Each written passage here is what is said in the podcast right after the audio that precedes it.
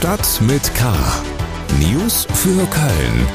Der tägliche Podcast des Kölner Stadtanzeiger mit Helmut Frangenberg. Herzlich willkommen zu Stadt mit K, dem täglichen Nachrichtenpodcast des Kölner Stadtanzeiger.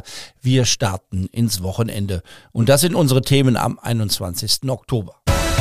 Nachtschicht am Flughafen. Spürhunde finden große Menge an Drogen. Kein Plan vor dem Sessionsstart. Stadtspitze zeigt sich ratlos. Streit um Hochhaus am Rhein. SPD mit scharfer Kritik an OB und Ratsbündnis. Schlagzeilen. Nach der Festnahme einer städtischen Mitarbeiterin des Ausländeramtes hat der Kölner Flüchtlingsrat Kritik geübt. Die Kontrollmechanismen in der Behörde würden offenbar nicht funktionieren. Es gebe offensichtlich ein strukturelles Problem, das Fragen nach der Arbeitsweise der städtischen Behörde aufwerfe. Die Bundespolizei ermittelt gegen elf Personen, die zu einer Schleuserbande gehören sollen, darunter auch die Mitarbeiterin im Ausländeramt. Sie soll unter anderem falsche Ausweisdokumente ausgestellt haben. Die Stadt wollte sich zu den laufenden Ermittlungen der Staatsanwaltschaft nicht äußern. Städtereisen nach Köln sind in. Die Köln Tourismus GmbH hat Zahlen für den vergangenen Sommer vorgelegt. Demnach lag die Zahl der Touristen und Übernachtungen im August über der aus der Vor-Corona-Zeit. Die Zimmerauslastung in Köln sei überdurchschnittlich. Köln liege weit vor München, Berlin oder Hamburg. Im August wurden über 570.000 Übernachtungen in Kölner Hotels gezählt. Die Kölner Messe hat in Singapur den asiatischen Ableger der Kölner Gamescom eröffnet. Die Spielemesse dort präsentiert sich mit 93 Ausstellern aus 23 Ländern. Messechef Gerald Böse kündigte an, das Geschäftsfeld in Asien weiter ausbauen zu wollen. Weitere Nachrichten finden Sie bei ksda.de über unsere KSDA Nachrichten-App und natürlich in der Printausgabe des Kölner Stadtanzeiger. Wir kommen zu den Themen, über die wir ausführlicher berichten wollen. Blaulicht. Der Kölner Flughafen ist ein Umschlagplatz für Drogen. Seit Monaten steigen die Rauschgiftmengen, die das Kölner Hauptzollamt bei Kontrollen am Flughafen aus dem Verkehr zieht. Es vergeht keine Nacht, in der nicht etwas gefunden wird. Mein Kollege Tim Schienauer hat sich nun mal eine dieser Nächte angesehen und damit gemacht. Nachtschicht beim Zoll unter Beobachtung. Tim, wie war's denn? Anstrengend war's. Ähm nicht unbedingt wegen der Uhrzeit und auch weniger für mich, das waren ja nur ein paar Stunden, äh, als äh, vielmehr für die knapp 20 Ermittler des äh, Kölner Hauptzollamts und überhaupt eigentlich für jeden, der Nacht für Nacht in diesem riesigen Frachtbereich hinter dem Terminal 1 arbeiten muss. Bei künstlicher Beleuchtung, bei einem Höllenlärm wegen dieser vielen Paketbänder und im Sommer das auch alles noch bei enormer Hitze. Aber ähm, natürlich auch sehr spannend, da mal eine Nachtschicht äh, miterleben zu können. Im Flughafen laufen jeden Tag rund 500.000 Pakete über die Bänder. Die kann man ja nicht alle kontrollieren. Woher weiß denn der Zoll und seine Beamtinnen und Beamten, was er sich genauer anschauen sollte? Die Zöllner prüfen die Pakete schon stichprobenhaft, während die noch im Flugzeug auf dem Weg nach Köln sind, äh, nämlich am Computer anhand der Frachtpapiere. Also die Ermittler gucken, wer ist der Versender, wer ist der Empfänger, von wo kommt das Paket, wohin geht es.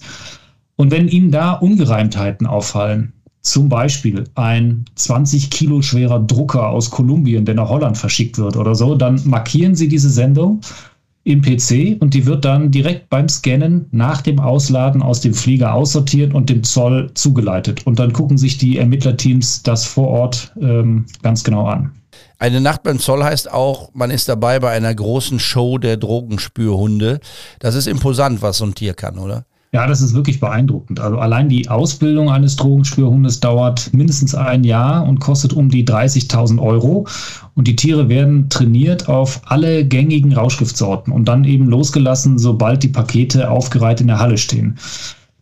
Die schnüffeln dann und wenn sie etwas gefunden haben, setzen sie sich ganz ruhig hin und halten ihre Nase ganz dicht an das verdächtige Paket. Und äh, für die Zollbeamten ist es dann das Zeichen hinzugehen, sich das anzugucken, zu messen, zu wiegen, zu fühlen, zu riechen. Und im Zweifel kommt das Paket dann noch in ein Röntgengerät und wird dann geöffnet. Und wenn die ähm, Ermittlerinnen und Ermittler dann darin drogenähnliche Substanzen finden, können sie eine kleine Probe davon auf ein Analysegerät legen, das tausende illegaler Stoffe gespeichert hat und innerhalb von wenigen Sekunden anzeigt, um was es sich da handelt. Wie sieht sie denn aus, die Bilanz nach einer einzigen Nacht mit dem Zoll am Flughafen? Wurde viel gefunden?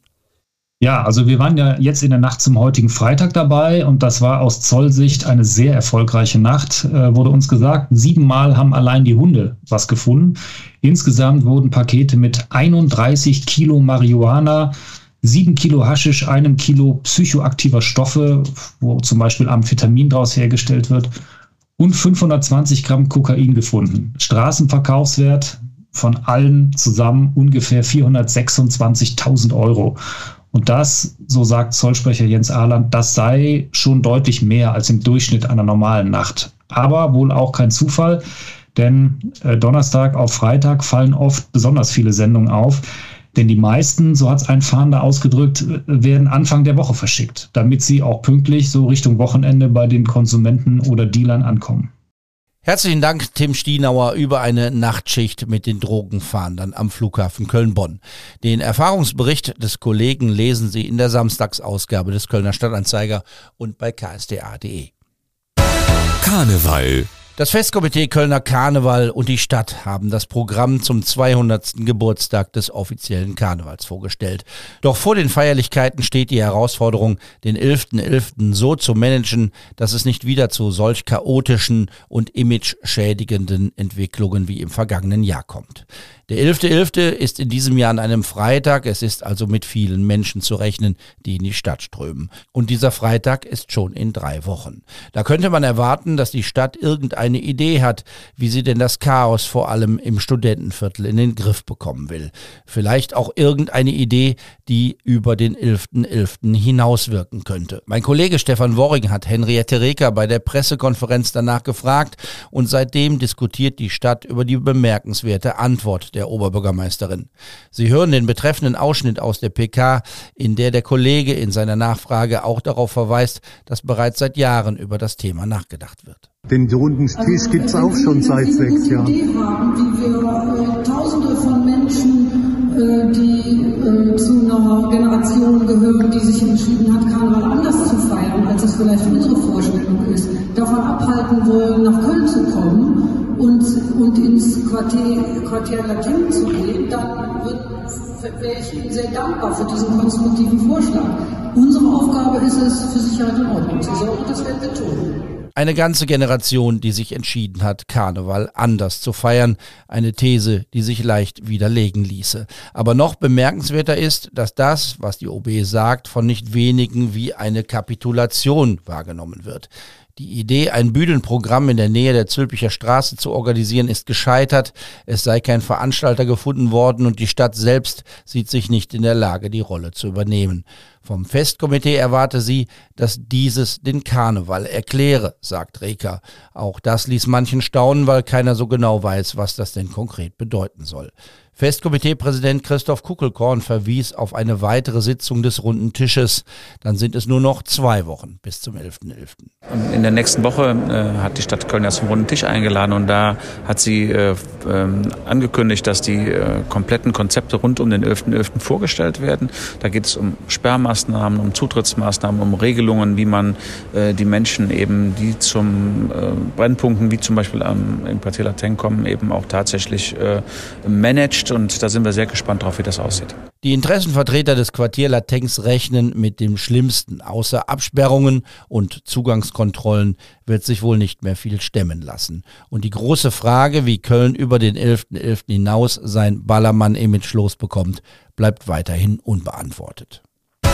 Politik das Versicherungsunternehmen der EVK will am Rheinufer seine Zentrale neu bauen und das am liebsten mit einem Hochhaus.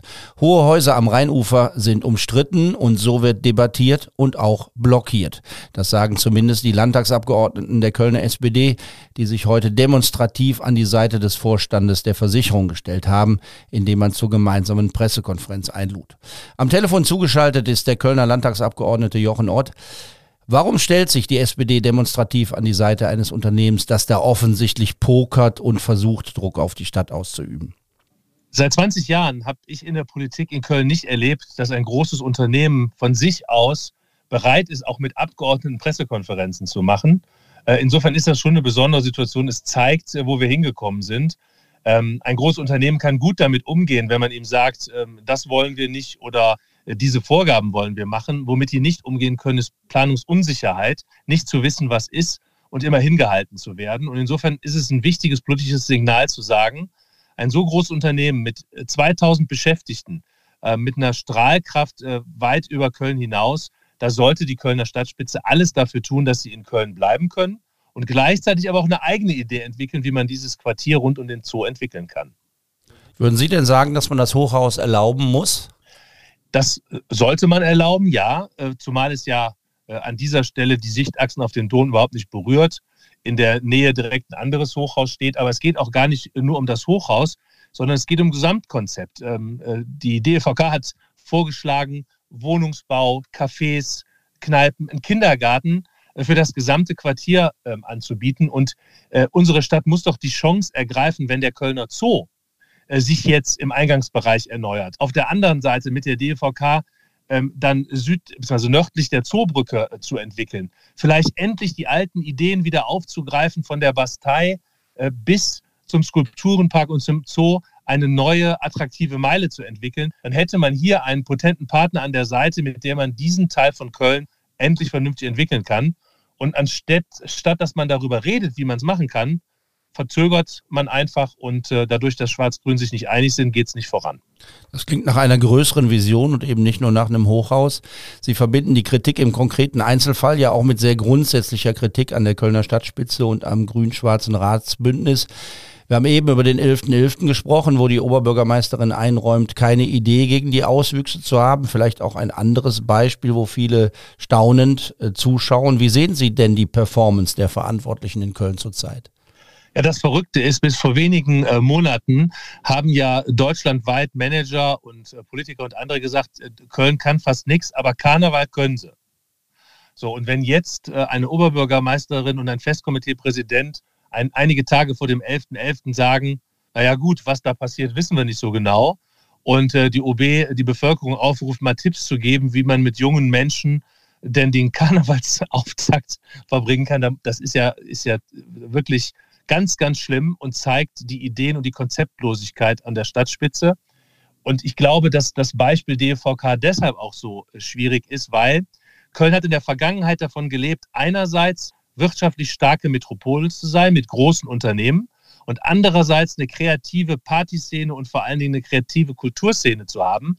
Und beides wird im Moment abgeräumt. Ähm, man verteilt Knöllchen auf der Körnerstraße und an alle Gastronomen in der Stadt ähm, man äh, ermöglicht keine innovativen Projekte mehr, äh, macht damit die kreative Szene kaputt. Und auf der anderen Seite, die Unternehmen äh, werden einfach links liegen gelassen. Egal wie man zu der Entscheidung äh, steht oder den Vorschlägen der DEVK, man muss mit solchen Unternehmen sprechen. Äh, wir wissen von anderen Unternehmen, die haben ähnliche Erfahrungen.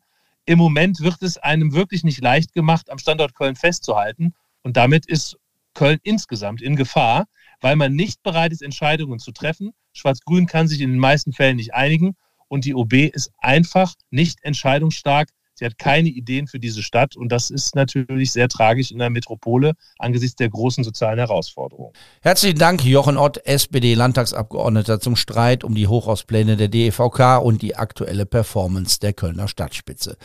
Das war's für heute. Ich wünsche Ihnen ein schönes Wochenende. Das wird wettermäßig nur so mittelprächtig. Machen Sie das Beste draus. Mein Name ist Helmut Frankenberg. Bleiben Sie wachsam, aber bitte auch gelassen. Tschüss. Stadt mit K. News für Köln. Der tägliche Podcast.